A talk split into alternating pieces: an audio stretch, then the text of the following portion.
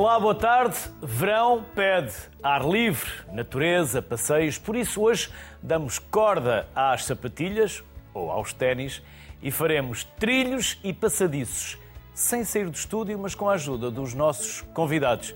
Por isso, vamos começar pela Guarda com o presidente da Câmara Municipal, Sérgio Costa. Olá, Sérgio. Boa tarde, bem-vindo ou bem regressado à sociedade civil. Vamos conhecer os passadiços do Mondego? Sérgio? Sim. Consegue ouvir-nos? Sim, sim, estou a ouvir. Então vamos conhecer os passadiços do Mondego? Bom, uh, boa tarde uh, a todo o auditório da, da RTP2. Uh, este projeto que está em execução há alguns anos, esta parte, cuja conclusão está prevista e abertura ao público estão previstos para este verão, para o verão deste ano, tem uma importância estratégica muito importante, não só para, eh, para a nossa cidade, para a nossa região, eh, mas também para todo o Conselho. Porque, através dos passadiços do Mondego, nós conseguiremos uh, mostrar a todos aqueles que nos queiram visitar todas as potencialidades turísticas que nós temos, toda a maravilhosa paisagem que nós temos, as praias fluviais que nós temos, aquelas belas paisagens, e naturalmente tudo o que está associado aos geossítios. Ora, não estivesse todo, todo o percurso uh, dos passadiços do Mondego inserido no Geoparque Estrela uh, da Unesco. E, de facto, tem aqui uma importância estratégica muito importante para podermos captar o turismo, o turismo regional, naturalmente, mas o turismo nacional, o turismo ibérico.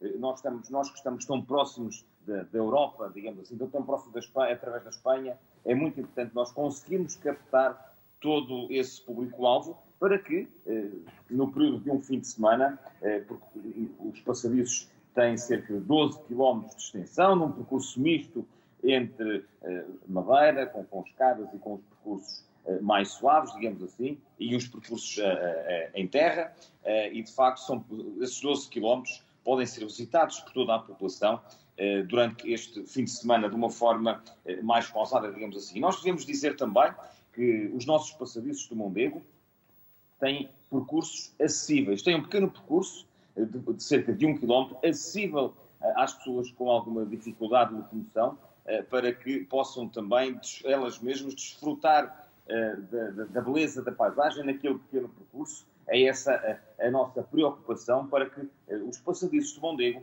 possam ser visitados por todas as pessoas, digamos assim.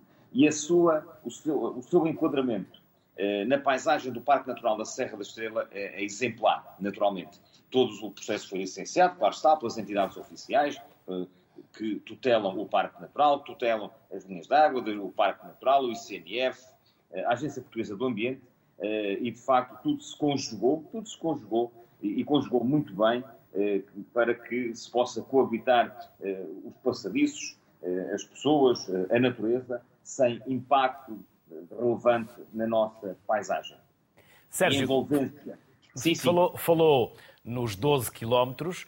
Na verdade, estes passadiços estão a 15 minutos da cidade, estão muito perto, certo? É verdade. É verdade, aliás, eu, eu ia falar precisamente sim, sim. na envolvência com a população. Estes passadiços, uh, a cerca de, de, de 15 minutos da, da, cidade da Guarda, uh, eles iniciam-se, digamos assim, numa das portas, a porta de, de, de Videmonte, passando ao fundo da aldeia dos 30 eh, e da aldeia de Vila Soeiro e da Miserela e de Pedro Soares e terminando depois eh, no sentido, de, digamos, de, de montante para jusante da linha d'água, terminando junto à barragem do Caldeirão, junto à aldeia dos Chãos, na freguesia de Massainhas. É assim que se desenvolvem estes 12 eh, km de passadiço e esta proximidade às aldeias é muito importante. Esta envolvência com a população neste projeto é muito importante. As pessoas estão-se a preparar para receber as pessoas, eh, seja do ponto de vista da economia, seja do ponto de vista museu, eh, dos museus, da musealização, e, portanto, isso é muito importante, nós conseguirmos ter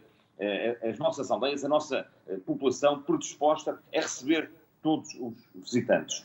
Bom, e estando nós... E em segurança. E em segurança. E em Convém explicar que vocês têm uma, uma preocupação, e tiveram, e obviamente o projeto reflete isso mesmo, uma enorme preocupação também com a segurança. nós uh, tomamos a decisão, sem as condições de segurança necessárias, os passadiços nunca poderiam abrir. E por isso nós estamos a, a digamos, a, a terminar uh, os últimos pormenores técnicos, de execução técnica, digamos assim, para que os passadiços possam abrir com todas as condições de segurança, porque uma das questões principais tem a ver com as comunicações e nós temos uma rede móvel 4G praticamente em toda a sua extensão já assegurada, mas naturalmente estamos a trabalhar também com Wi-Fi, uh, mas também com todos os planos de emergência necessários. Nós queremos que as pessoas nos visitem nestes 12 quilómetros, mas sempre com segurança. Ora, e nós que estamos na, na Alta, uh, na, na, na, região das, das Beiras da Serra da Estrela, nós sabemos bem receber, ou bom saber eh, receber as pessoas, vão saber receber Barão, seja do ponto de vista do acolhimento, da gastronomia, tão boa que é na nossa região, mas também cada vez mais do ponto de vista da segurança, para que as pessoas eh, se sintam bem quando nos visitam e, naturalmente, possam levar daqui, eh, da Guarda, um excelente cartão de visita para poder divulgar aqui e, e além fronteiras, digamos assim. Sérgio, e ao longo do percurso também há umas fábricas abandonadas. Do resto já vimos ali algumas imagens. Que fábricas são essas? E o que é que estão a pensar para, para aproveitar esses espaços? São cerca, se me falha a memória, são sete fábricas, as antigas fábricas têxteis, lavagem de lãs, que eh, foram uma grande âncora para a, economia daquela, daquela região do Conselho, abandonadas há muitos e muitos anos. Bom, e estas fábricas ir-se-ão enquadrar claramente no turismo eh, industrial, digamos assim. É muito importante e por isso é que nós teremos também junto dessas fábricas e junto dos geossítios, estão devidamente identificados pelo Geoparque, teremos os painéis informativos e com os QR Codes para que todas as pessoas eh, percebam o que ali eh, se desenvolveu durante estes anos. É muito importante que as pessoas também nos possam visitar pela eh, economia ligada à indústria têxtil e houve grandes empresários deste país que ainda hoje existem, mas foi ali precisamente que foi alicerçada a base das suas empresas, das suas indústrias, isto há largas dezenas de anos. Foi muito importante para a economia daquela, daquela, daquela zona do nosso Conselho, mas para toda a região e para todo o país também. E, e é isso que nós pretendemos também mostrar a todos aqueles que, que nos visitam. Porque esta obra, e que tem um custo eh, de cerca de 3,5 milhões de euros, com participada em parte pelos fundos eh, comunitários, eh, naturalmente... 85%, nós, certo?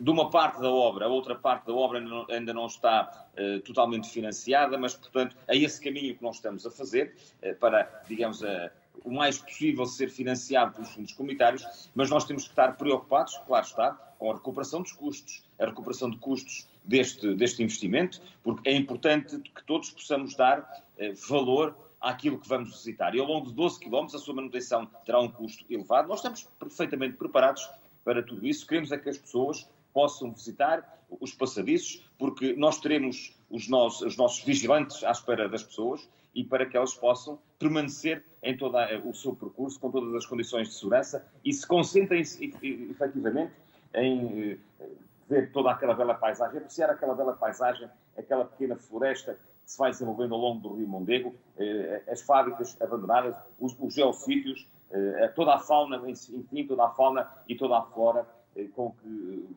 nós nos podemos presentear as pessoas ao longo destes 12 quilómetros. Sérgio, disse que abrem este ano, já há data, já podemos começar a preparar a mochila. Para quando? Podem começar a preparar a mochila. Será durante o verão, nós iremos anunciar, em breve iremos anunciar a data. A sua inauguração será durante o verão. Como disse há pouco, nós estamos apenas a terminar alguns uh, pormenores, técnicos, digamos assim, para que nós, eh, de contínuo, possamos uh, anunciar essa, essa data. Sérgio, muito obrigado. Sérgio Costa, que regressou à sociedade civil, Presidente da Câmara Municipal da Guarda. Obrigado. Obrigado. obrigado. Parabéns obrigado. e um bom verão para si, para todos e para aqueles também que vos vão visitar. Que tudo obrigado. pelo melhor. Obrigado. Para todos vós também. Obrigado, obrigado, Sérgio. Da Guarda para Mursa, porque vamos juntar à sociedade civil o Mário Artur Lopes. Mário é o presidente da Câmara Municipal de Mursa, naturalmente. Olá, Mário, boa tarde, bem-vindo. Olá, boa tarde. Passadiços do Tinhela. Não se... Muito obrigado. Nós é que uh, uh, agradecemos a sua disponibilidade. Mário, estes passadiços do Tinhela não são os primeiros. Não, não são os primeiros. É o terceiro percurso pequena, pequena rota, que é a terceira do, do nosso Conselho.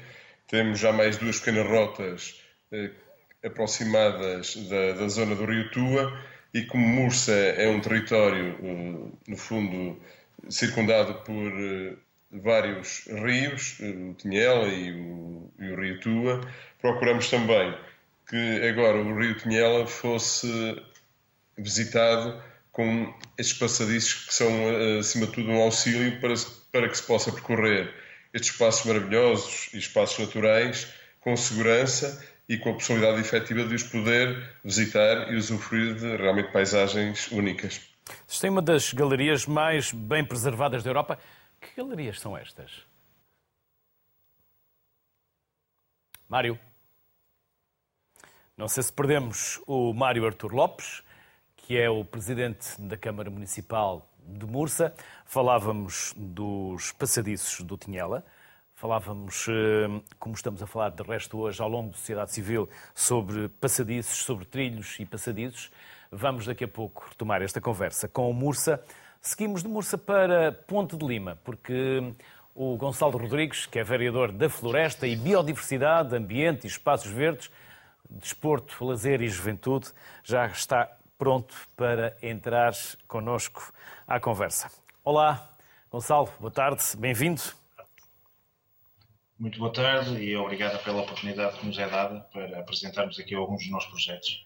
Ecovias, rotas de montanha, vocês têm várias ofertas. Por, por qual vamos começar, Gonçalo? Ora bem, começamos talvez pela oferta, pela oferta que nos une eh, mais certamente a Ponte Lima, que é o centro histórico, com um património histórico-cultural de grande relevância, eh, onde a gastronomia também é de relevar e a partir do qual acabamos por aproveitar e sair pelas margens do Rio Lima, pelas nossas ecovias, que no total têm a extensão de cerca de 40 km e que nos ligam também aos conselhos vizinhos naquilo que é uh, designada pelas ecovias do Rio Lima. Depois daqui, quem quiser e, e puder uh, também, do ponto de vista físico, dar continuidade às suas caminhadas ou aos seus passeios de bicicleta, poderá também escolher a ligação a vários percursos, designadamente, e permitam-me que destaque a rede de percursos pedestres da área de paisagem protegida das Lagoas de Bertianos e São Pedro de Arcos, algumas das extensões, cerca de 3 km em passadiço, e que permitiu o contacto direto com, com os valores naturais de maior relevância no espaço, nomeadamente eh, tudo aquilo que se associa a habitats de zonas úmidas, e, e, daí o nome de Lagoas de Bertiantes e São Pedro de Arcos. Portanto, é um hotspot da biodiversidade. Contamos ali com a presença de cerca de 1.200 espécies de flora e fauna.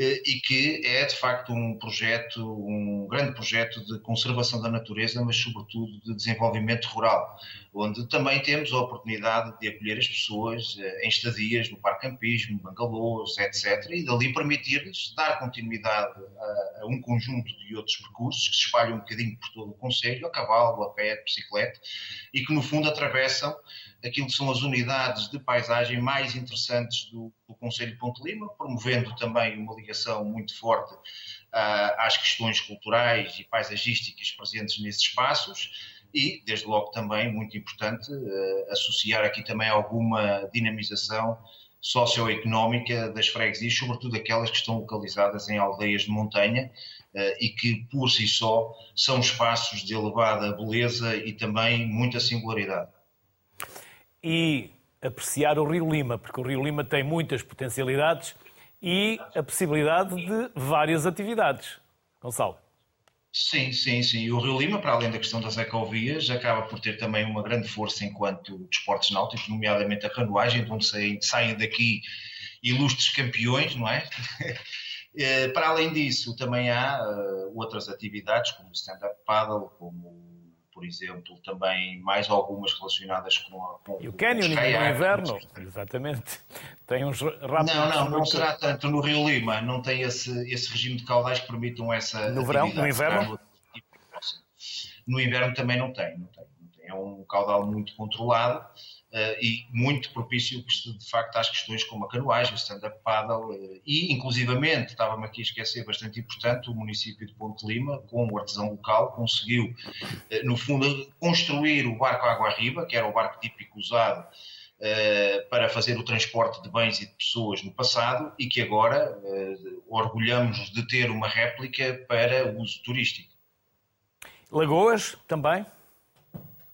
Sim, as lagoas que estão relacionadas com a área de paisagem protegida das Lagoas de Bertianos e São Pedro de Arcos, uma zona que também tem importância internacional, precisamente pelos habitats que tem e que no fundo acabam por conseguir encaixar e dar e ser a casa de 1200 espécies, como falava há pouco, de fauna entre fauna e flora, que são um dos ex-libris a nível ambiental de, de todo o norte do país. Quem são as pessoas que vos visitam? Mais portugueses, mais espanhóis, outras nacionalidades? De todos em geral? De todos em geral, com uma grande relevância a nível, a nível de, de estrangeiros relacionados aqui com os nossos vizinhos da, da, da Galiza, mas muito, muito, muito, muito em Portugal encontramos os nossos clientes e também aqui há uma larga franja de visitantes estão incluídos naquelas que são as atividades de educação ambiental promovidas pelo município de Ponte Lima, que muito se preocupa com a questão da sustentabilidade, e onde um, temos um programa anual dedicado precisamente às escolas do Conselho uh, e, obviamente, uma oferta também mais alargada a nível de atividades de educação ambiental para todas as escolas do país que pretendam vir connosco aprender um pouco mais sobre sustentabilidade e sobre a necessidade de preservarmos e valorizarmos o mundo rural. Gonçalo, os passadiços da Arca da Paisagem Protegida das Lagoas eh, de Bertianos, de São Pedro de Arcos, quantos quilómetros têm? A extensão em passadiço são cerca de 2,1 quilómetros, portanto, e estão exatamente localizados para permitir que o visitante possa ainda que com alguma margem de, de, de, segurança, para que não haja conflito direto com a biodiversidade, possa percorrer no fundo os limites das principais zonas úmidas da área de paisagem protegida, inclusivamente no inverno, eh, em que mesmo assim há um dia ou dois no inverno, se, for, eh, forem invernos muito rigorosos, os passadiços acabam por ficar submersos. Mas na sua grande maioria é, é sempre um percurso muito agradável sobre a água, e com uma proximidade relativa àquilo que é a biodiversidade existente no, no espaço e que vai ela própria diferenciando ao longo da época, conforme as espécies vão migrando, uh, quer seja no inverno, quer seja depois no verão. Gonçalo, tudo em segurança? Tudo, tudo em segurança, exatamente. Mas também, nós depende, também, também depende de nós, não depende só de quem cria as infraestruturas. Também temos de ter um comportamento responsável, não é? Claro, as pessoas, no caso concreto da área de paisagem protegida, tendo um, comportamento responsável e percebendo, logicamente, se, se percebem que, que, foi um ano rigoroso e que realmente temos ali uma cheia, que é o que mais pode colocar em risco as pessoas, não se aventurem a entrar nos passadiços. Mas se os passadiços não estiverem submersos, a visita é feita em plena segurança. Uh, e é isso que nós pretendemos, que as pessoas, uh, para além daquilo que é o aproveitar daquele valor natural, que o façam uh, em segurança. Gonçalo Rodrigues, obrigado pela disponibilidade e simpatia que teve em estar connosco. Um verão que corra pelo melhor, com tudo aquilo que esperam e em segurança. Obrigado. Eu é que agradeço, muito obrigado. Vamos voltar a Mursa. Olá, Mário, novamente. Vamos retomar a nossa conversa porque houve aí um percalço na nossa ligação. Mário, pode retomar a ideia onde eh, achar que ela faz mais sentido no que estava a partilhar connosco. Muito bem, peço desculpa realmente por este, por este momento de falha. Eu estava, no fundo, a tentar explicar eh, a quantidade de passadiços, ou melhor, trilhos pedestres, que no fundo já temos no nosso conselho, e, e já é o terceiro, esta é a terceira pequena rota, é circular, portanto é uma rota eh, para percurso pedonal que circula eh, entre o Rio Tinhela e a Vila de Mursa, com a possibilidade de visitar um conjunto de monumentos eh, importantes, ou seja, também no fundo a dimensão eh, humana é aqui tida em conta, mas conjugada com a experiência natural daquilo que é o Rio Tinhela. Há um bocado foi-me questionado da boa conservação daquele espaço natural e é efetivamente verdade. Ou seja, por razões, enfim, de preservação e de pouca visitação ao longo de décadas, aquele espaço está muito preservado e, portanto, aquilo que nós procuramos foi criar condições de segurança devidamente homologadas pela Federação de Campismo e Montanhismo de acesso ao Rio Tinhela para se poder usufruir daquele espaço. No fundo, permitir que pessoas com mais mobilidade, com menos mobilidade, possam usufruir de paisagens únicas, de, de emoções fantásticas junto à natureza. Este projeto, Trilhos Passadiços do Tinhela, foi comparticipado? Sim, foi comparticipado no âmbito do Plano de Desenvolvimento Regional. O investimento não é muito significativo, porque esta é apenas uma primeira fase daquilo que se pretende, que é ligar o Rio Tinhela ao Rio Tua, e aí as verbas em causa serão muito mais eh, significativas. Com participado com uma percentagem de fundos comunitários de 85%, portanto não é um investimento muito significativo, mas é um investimento que nos permite aceder realmente àquele espaço de uma forma fantástica, devidamente reconhecida, como eu já referi, homologada, para, no fundo, aproximarmos a população uh, da nossa vila, do nosso conselho do Rio Tinhela e também o Rio Tinhela, no fundo, das pessoas.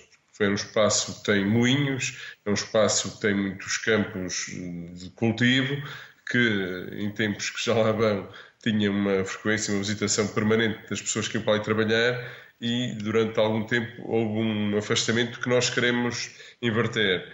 E também eh, localizado numa zona de transição de Mursa para outros conselhos, para outras freguesias também aqui do nosso território. E, acima de tudo, pretende-se também eh, permitir este desenvolvimento eh, supramunicipal e com sinergias entre várias partes do nosso território transmontano e muito próximo, enfim, do litoral. Isto de carro chegamos a Mursa numa hora, eh, numa hora também chegamos a Espanha. E, portanto, facilmente se pode vir até aqui eh, ao Conselho de Mursa usufruir destes trilhos pedonais fantásticos, dois junto ao Rio Tua, que passam pela aldeia de Sobreira e aldeia de Porrais, e este localizado junto à sede do Conselho, que é Mursa, e que eh, pelos, no fundo, testemunhos que vamos tendo, eh, as pessoas têm gostado bastante de visitar aquele espaço. Teve a abertura oficial no dia 27 de maio e, eh, a partir desse momento, é devidamente divulgado, foi devidamente divulgado este espaço para nos permitir realmente usufruir daquilo que Mursa tem de bom. Com certeza há de ter aqui efeitos uh, interessantes na nossa economia local, na nossa economia eh, do Conselho, de base essencialmente agrícola, onde se possa realmente experimentar e provar os nossos vinhos, os nossos azeites, os frutos secos, eh, famosos aqui do nosso Conselho, o toucinho do Sá de Mursa, enfim, Mursa é uma referência na, na área da gastronomia pelo toucinho do céu, portanto aquilo que se pretende é receber bem e que aqueles que são de cá também e muitos que nos visitam possam realmente ter aqui experiências uh, únicas e, com isso, criar uma dinâmica social e económica que nos permita valorizar uh, este território. Mário, o passadiço do Tinhela tem 8,5 km, mais ou menos, e o passadiço... 6,5 km, mais precisamente. 6,5 km. E o da Sobreira é mais pequeno?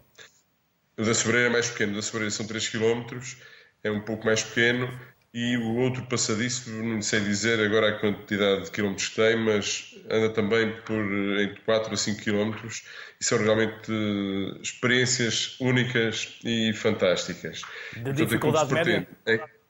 Desculpe? De dificuldade média? Sim, dificuldade média. Uh, também queremos acrescentar este conjunto um outro passadiço para, no fundo, promover algo que é importante, também tem a ver com a nossa história, tem a ver com o turismo militar. Vamos também criar um passadiço, não é passadiço neste caso, é um trilho pedestre do Milhões, em que eh, também podem as pessoas que nos visitem, no fundo, percorrer os espaços enfim, do nosso território que eh, no início do, do, do século passado as pessoas percorriam, visitando no fundo as diversas freguesias, para poder, no fundo, permitir às pessoas experienciar aquilo que era a vida de quem nos antecedeu.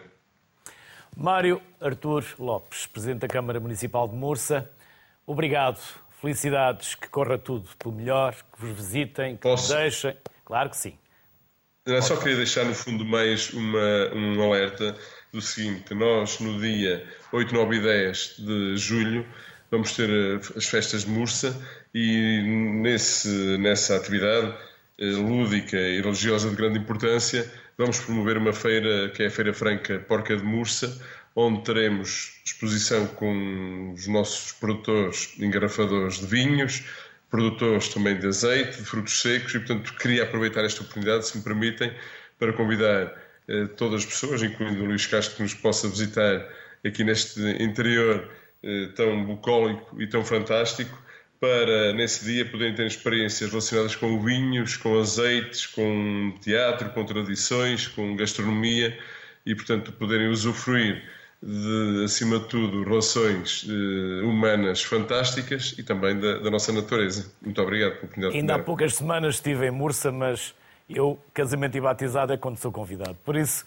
voltarei ah, então a Mursa logo que possível. Está convidado. Muito obrigado pela oportunidade. José. Muito obrigado nós, obrigado. Felicidades. Agora vamos conhecer o Caminho de Torres, um caminho diferente até Santiago de Compostela.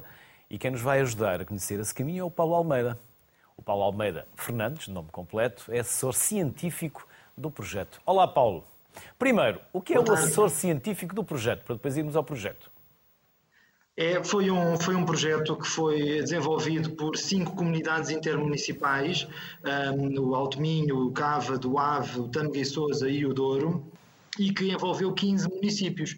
E era preciso um, estudar e valorizar o caminho de Torres, e daí surgir a figura do assessor científico. Que e então, onde começa esse caminho de Torres que nos leva Bom, até de... Santiago de Compostela e em que é que é diferente, Paulo? O caminho de Torres eh, começa em Salamanca e vai até Santiago de Compostela pelo norte de Portugal. São 600 quilómetros e não se fazem em menos de 24 dias, mas claro está, há pessoas que podem fazer em menos tempo e começando noutras paragens.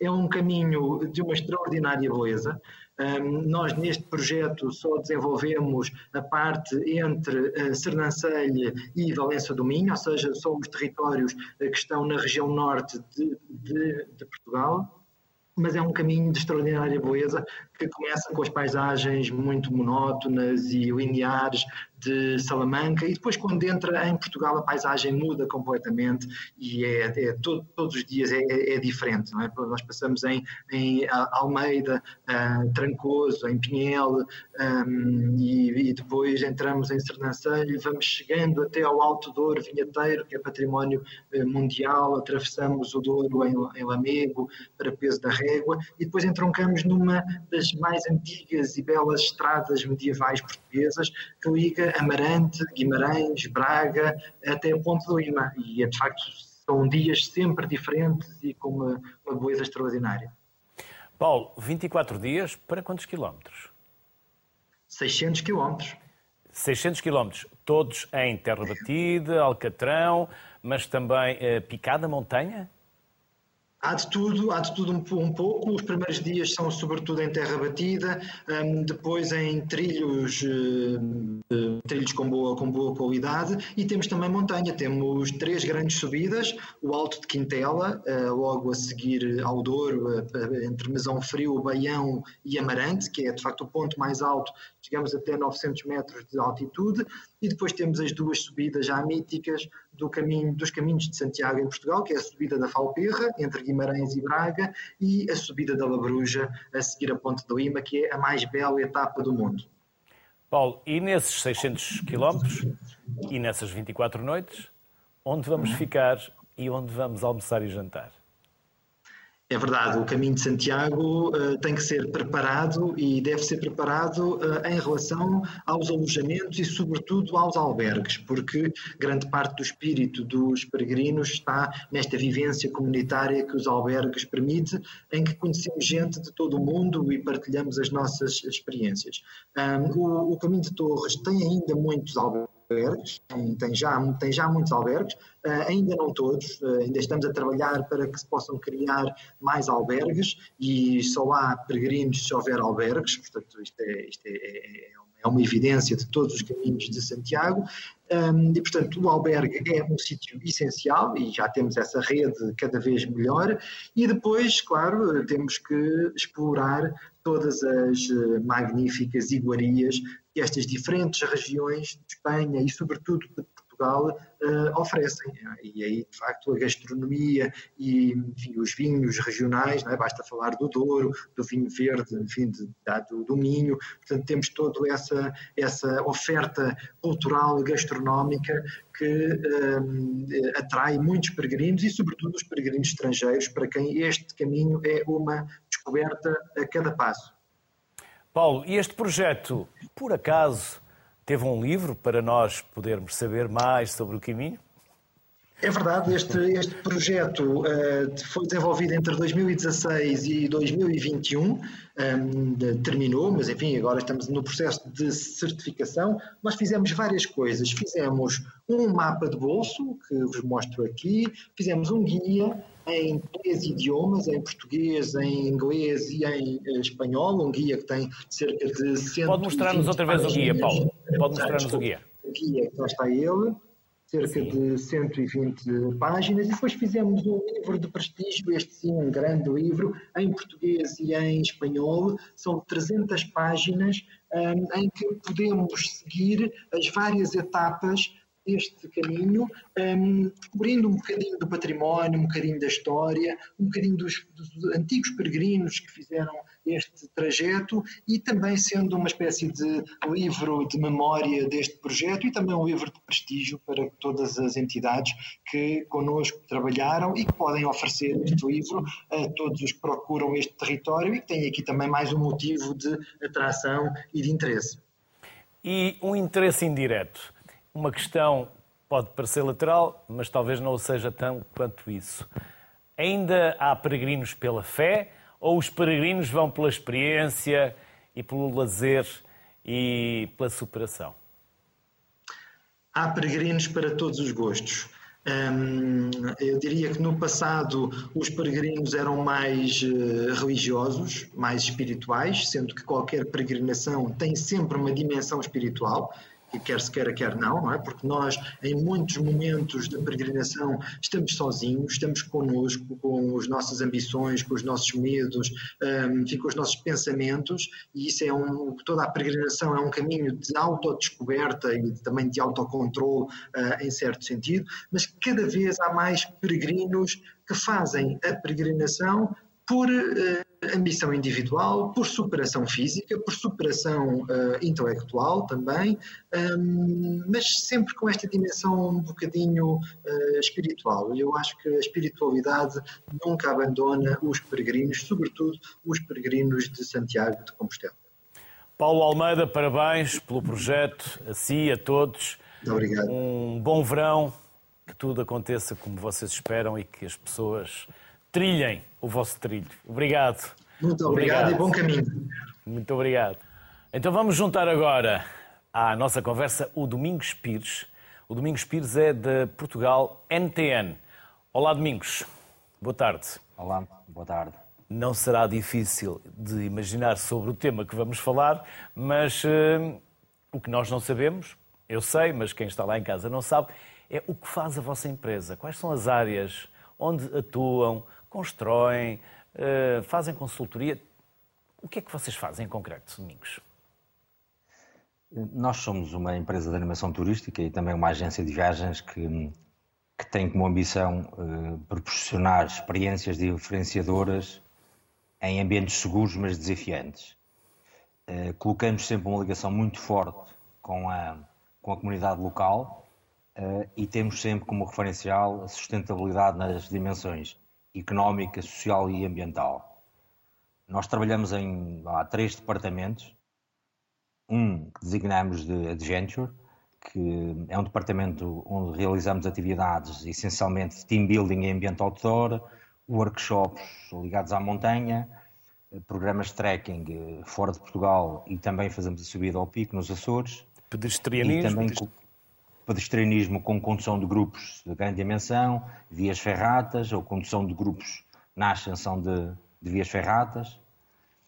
Depois, na parte da consultoria, fazemos consultoria de turismo natureza, com a implementação de um conjunto de projetos, como percursos pedestres, centros de cycling Portugal, centros de trail, e um último departamento que designamos do walking, onde eh, desenvolvemos programas estruturados, guiados ou autoguiados, com foco nas caminhadas e experiências ligadas aos produtos endógenos dos territórios onde trabalhamos e com duração entre 1 a 15 dias. Domingos, sente que nos últimos anos, especialmente agora durante a pandemia, os portugueses voltaram ao interior e querem mais atividades ao ar livre em contacto com a natureza. Portugueses e não só.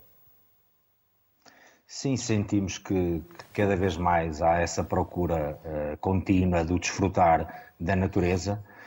E nessa medida também sentimos que é cada vez mais importante estruturar o território uh, através de trilhos, através de percursos pedestres, através de, de estruturas que permitam segurança, como sejam passadiços, ou pontos, ou corrimões de segurança, uh, para que essa estruturação do, do território seja um fator positivo, por um lado, do ordenamento do território, porque é aí que as pessoas vão utilizar, se isso estiver estruturado, e por outro lado, se esses projetos forem desenvolvidos com muita identidade e, e muita ligação às comunidades locais, vão também simultaneamente ser uma alavanca para a economia local.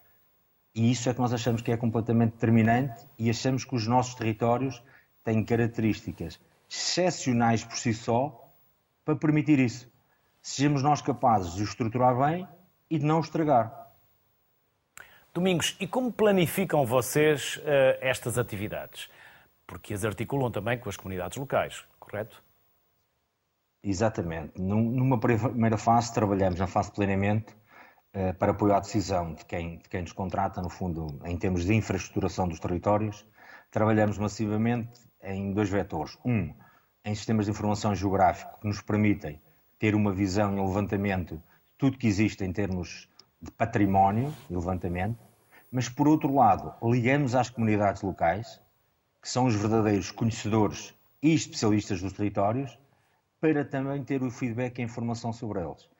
E a seguir tentamos conjugar estes dois fatores para que o produto que surja, surja com essa identidade e com essa ligação às comunidades que desta forma vão perceber que isso vai ser uma vantagem para eles, vai ser uma alavanca para a economia local e que vão ser os primeiros a preservar essas estruturas que são implementadas. A partir daí, do momento que este planeamento está feito, na fase de implementação, privilegiamos também a utilização de materiais recicláveis e materiais que nos permitam grande durabilidade na, na, na implementação. E depois na utilização das infraestruturas, como passadiços, por exemplo, uh, usamos apenas a construção de passadiços naquilo que nós achamos que é estritamente necessário no que diz respeito ou à segurança ou à preservação da fauna e da flora. E não propriamente um passadiço de construção a metro, mas sim estritamente para o que é necessário e sempre também alavancado por um projeto de, de, de arquitetura paisagista que nos permita integrar o passadiço da melhor forma possível e para não chocar em termos de, de ruído visual uh, os territórios onde vamos, obviamente meter uma estrutura que não estava lá, mas tentamos arranjar a melhor articulação possível para que isto uh, seja possível de instalar. E depois, por fim, uh, o que fazemos também é apoiamos também a divulgação e a promoção de todos estes projetos, porque obviamente que é importante implementar, mas depois também é muito importante manter e divulgar e promover muito isso. Domingos, os passadiços estão na moda? Os passadiços estão na moda, os trilhos estão na moda, a natureza está na moda. O importante é fazê-lo com equilíbrio entre a segurança, a preservação e as comunidades locais. E como vimos hoje aqui, as autarquias apostam também na, na construção e na disponibilização desses serviços, dessas experiências, através desses percursos nos trilhos e nos passadiços, para chamar eh, visitantes, turistas e gerar economia, naturalmente. Exatamente, tem sido uma aposta eh, cada vez maior das autarquias, porque também penso que há cada vez mais esse sentimento de que, estruturando o território dessa forma, vão conseguir alavancar um conjunto de setores dos seus territórios. E isso cada vez é mais importante para a promoção dos produtos endógenos, que é aquilo que nos territórios, por exemplo, de baixa densidade, cada vez é mais necessário. E, de uma, e a seguir, também que esse produto, estrutura que é implementada, se transforme em produto turístico e que a seguir possa ser utilizado e comercializado por agentes ligados à, à promoção turística. Domingos Pires, da Portugal NTN, felicidades. Obrigado pela Muito simpatia obrigado. que teve e que tudo aconteça como vocês esperam e em segurança. Obrigado. Agora falamos com quem faz dos trilhos, destino turístico. Jorge Beleza é guia de trekking na Nomad. Olá, Jorge. Boa tarde. Olá, boa tarde. Antes de falarmos da Nomad, vamos falar do Jorge. Saber quem é o Jorge e como chegou até guia de trekking. Ora bem, eu cheguei até guia trekking porque desde muito cedo uh, tive um, um, interesse muito grande pelo contacto com a natureza e depois com, fundamentalmente com, com as atividades de montanha que nos permitem esse contacto tão íntimo uh, com, com os espaços naturais. Uh, ao longo da minha vida fui fui praticando estas atividades, desde a escalada, ski, eh, canyon, e depois fui fazendo também alguma formação que me permitiu então, nesta fase da vida, ter este estilo de vida e esta profissão como guia de trekking na, na Nomad. E para quem não sabe, o que é o trekking? O trekking, como já falaram ao longo do, do programa, basicamente consiste nesta progressão eh, em, em, ambientes naturais está muito associado eh, à montanha, eu diria, eh, e associado a estas caminhadas de vários dias, a um percurso, eh, então, eh, neste, nestes espaços eh, naturais e, e, no desfrutar destes, destes espaços tão, tão, tão interessantes e que nos dão tanto, tanto prazer. Jorge, e a guia só cá, em Portugal, ou tem viagens previstas uh, para outros países? Eh, não, na verdade, eh, nós guiamos, a Nomad é uma agência de viagens de aventura que se dedica basicamente a viagens de descoberta cultural e de trekking, e nós temos uma, uma operação global. Trabalhamos fundamentalmente eh, no, no, no, no, estrangeiro, temos viagens nos quatro cantos do mundo, eh, eu diria. Eh, temos também viagens nos nossos arquipélagos dos Açores e da Madeira, mas, mas de facto não trabalhamos no, continente. Estou a ver aqui travessia das Tian Shan, travessia da Groenlândia e do Pico Ruivo ao Atlântico. São as próximas? Uh, sim, temos, uh, proximamente temos, temos viagens, como, como lhe dizia, uh, no, no arquipélago dos, do, dos Açores e da Madeira, e temos também coisas mais distantes, como a travessia das Tien Shan, que, que, decorre no Quirguistão. ali a travessia das Tien, Shan, das Tien Shan é uma fronteira natural entre a China e, e, o, e o Quirguistão. A quantos mil metros de altitude, Jorge, vocês vão chegar?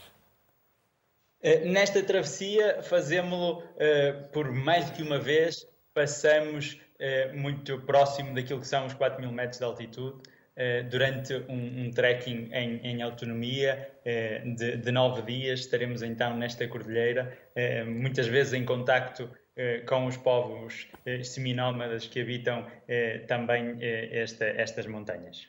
Jorge, não é para qualquer um. Essa não é para qualquer um. Nós gostamos de dizer na Nomad que não existem uh, pré-requisitos para participar nas nossas, uh, nas nossas viagens, uh, que elas estão abertas a todos. muitas vezes nos perguntam se é preciso ter uma grande condição física para o fazer. nós dizemos que não, e fundamentalmente é preciso estar muito alinhado com uh, aquilo que são este tipo de viagens, que muitas vezes, mais do que exigência física, uh, têm uma exigência uh, mental forte, uma predisposição para estar nestes locais e muitas vezes para pronto, estar, sofrer ou passar por alguns daqueles que são os constrangimentos associados a estar a percorrer uma cordilheira destas durante nove dias, sempre a acampar, sem infraestruturas de apoio, mas a ter estes momentos extraordinários de, de, contemplação e de percorrer estes, estes ambientes naturais de facto extraordinários. É como no ciclismo, não é só pernas, é muito de cabeça. E vocês... É muito de cabeça. É muito de cabeça. E vocês preparam quem levam convosco ou eles chegam e partem?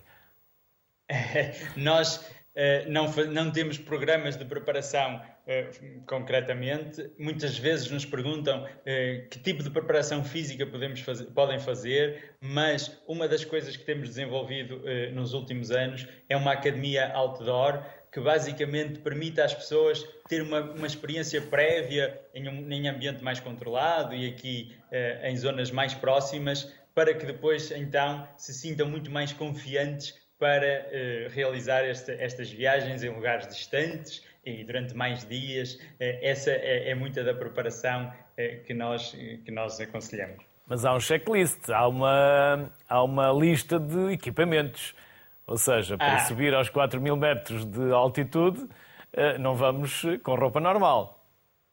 Exatamente. Eu costumo dizer que se as pessoas vierem predispostas para o fazer e com a lista de equipamento que nós de facto recomendamos, pois está meio caminho andado para que, para que a viagem seja, seja um sucesso. E sim, nós, nós aconselhamos uma série de equipamento específico para este tipo de atividade.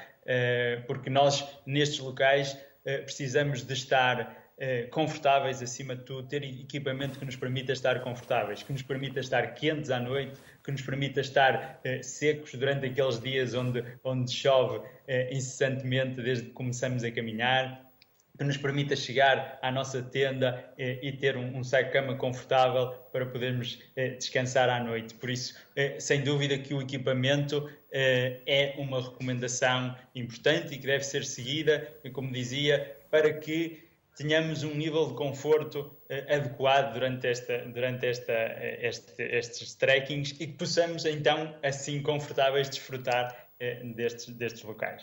Jorge, e se a meio deste trekking ou destes trekking, se alguém falhar nas pernas, na cabeça e quiser desistir, quiser voltar para casa, o que fazem? Põem-no Muita... à carga ou devolvem-no à procedência?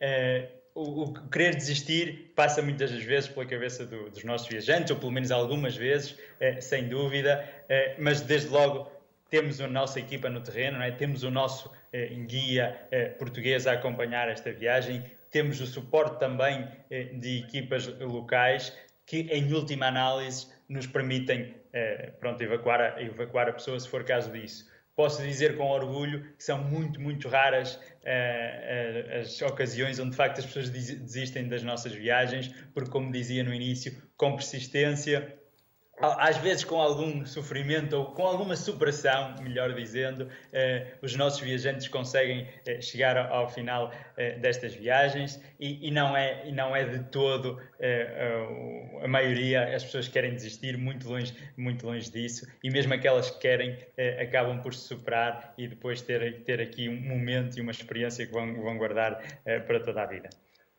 Jorge Beleza, guia de trekking na Nomad. Obrigado, Jorge, pela simpatia que teve, por partilhar connosco essas experiências e pelos conhecimentos que nos deixou aqui para nós e para quem nos acompanha. Obrigado, Jorge. As maiores felicidades para si e para todos na vossa empresa. Obrigado. Terminámos a caminhada aqui no Sociedade Civil, mas agora que sugestões não faltam, calce as sapatilhas ou os ténis e faça-se ao caminho. Não há falta de trilhos pelo país para conhecermos melhor este nosso belo Portugal. Boa tarde, saúde e boas caminhadas.